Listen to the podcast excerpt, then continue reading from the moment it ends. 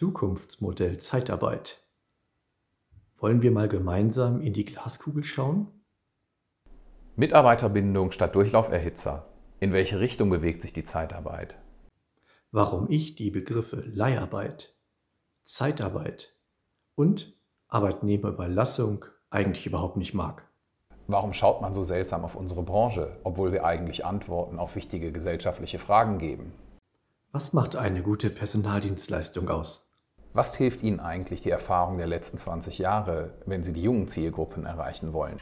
Seien Sie dabei und diskutieren Sie mit, wenn sich am 19. Oktober in Wiesbaden im Rhein-Main-Kongresscenter die Personaldienstleistungs- und Personalberatungsbranche auf der Staffing Pro trifft.